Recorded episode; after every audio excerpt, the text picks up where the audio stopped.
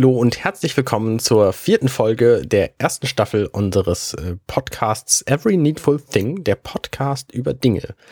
Wir begrüßen euch ganz herzlich und das sind äh, der Arne, das bin ich und der Kai. Hallo. Hallo. Und du hast uns heute was mitgebracht, nämlich? Ja. Und zwar ein Google Cardboard.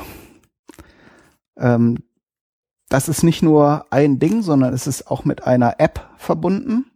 Äh, der Name sagt schon, dass es vom großen, freundlichen äh, Tentakelmonster Google kommt.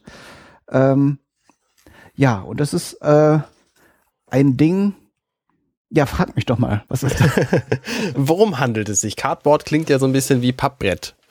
Genau, Cardboard ist ja eigentlich Pappe ähm, im, im Englischen und es ist, das Ding ist auch aus Pappe gemacht. Und das sei vorweg gesagt, ähm, man, es gibt auf, äh, auf Google, äh, also unter Google Cardboard, auch Bastelanleitungen, wie man sich das komplett selbst zuschneiden und basteln kann. Ich habe mir jetzt einen Bausatz gekauft. Äh, die gibt es also zwischen fünf Euro und äh, ja, nach oben ist das Ende offen. Da gibt es auch sehr stylische und sehr, äh, ja, sehr äh, ausgefeilte äh, Varianten, die dann entsprechend teurer sind. Ähm, was, aber was macht es denn? Was ist es denn überhaupt?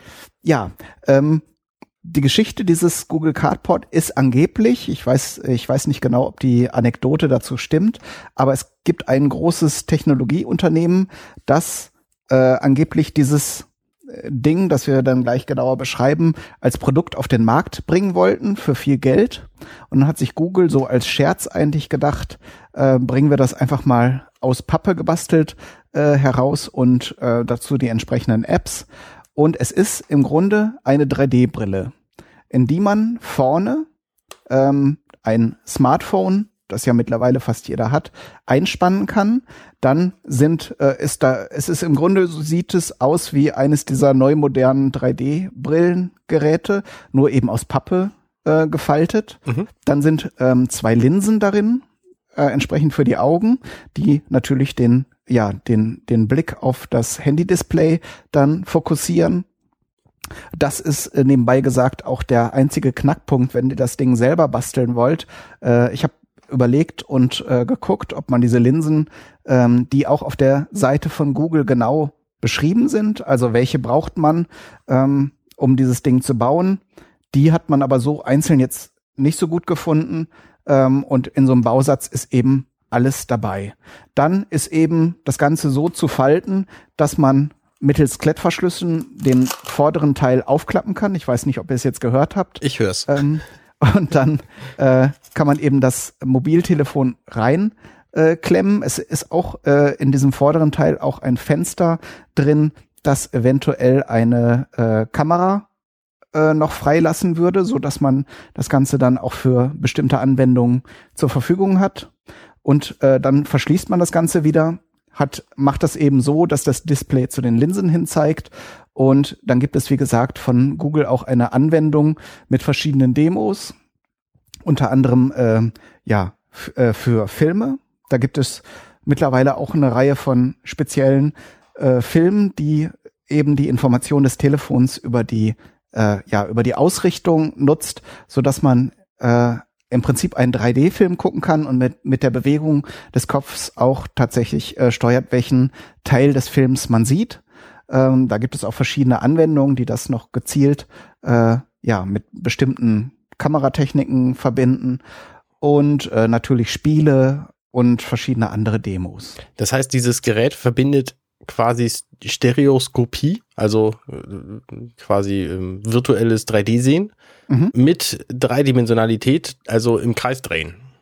Genau, in den, äh, in den Smartphones sind ja heutzutage die, diese Sensoren drin, die wissen, äh, wie das Telefon ausgerichtet äh, sind und das Display wird entsprechend natürlich in zwei Hälften aufgeteilt, sodass jedes Auge dann leicht versetzt, äh, so ist es ja bei der äh, Stereoskopie, ähm, dann so einen leicht versetzten Ausschnitt des Bildes sehen und dadurch dann äh, vom Gehirn, also vom Auge, über das Auge im Gehirn ein dreidimensionaler Bildeindruck entsteht. Genau.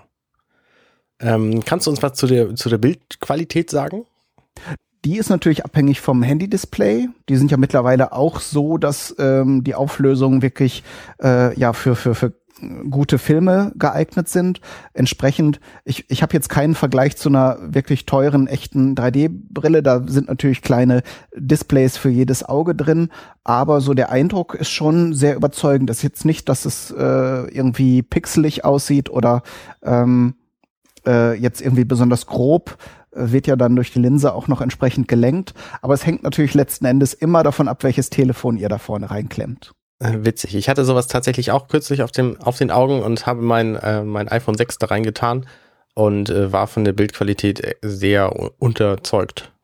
Weil, weil die, also ich habe, es gibt von, von dem neuen Warcraft-Film, der da kommt, ähm, so eine Demo, wo man auf einem Griffon über eine Stadt fliegt und da geht's quasi um Weitsicht. Und mhm. gerade wenn man versucht, in die, in die Ferne zu gucken, dann sah das auf meinem Display alles nur noch nach Grütze aus. Aber mein iPhone hat äh, keine Full HD Auflösung und das ist natürlich dann, wenn man es durch zwei Teile noch viel weniger. Ähm, also da braucht man offensichtlich schon einen sehr guten Bildschirm für.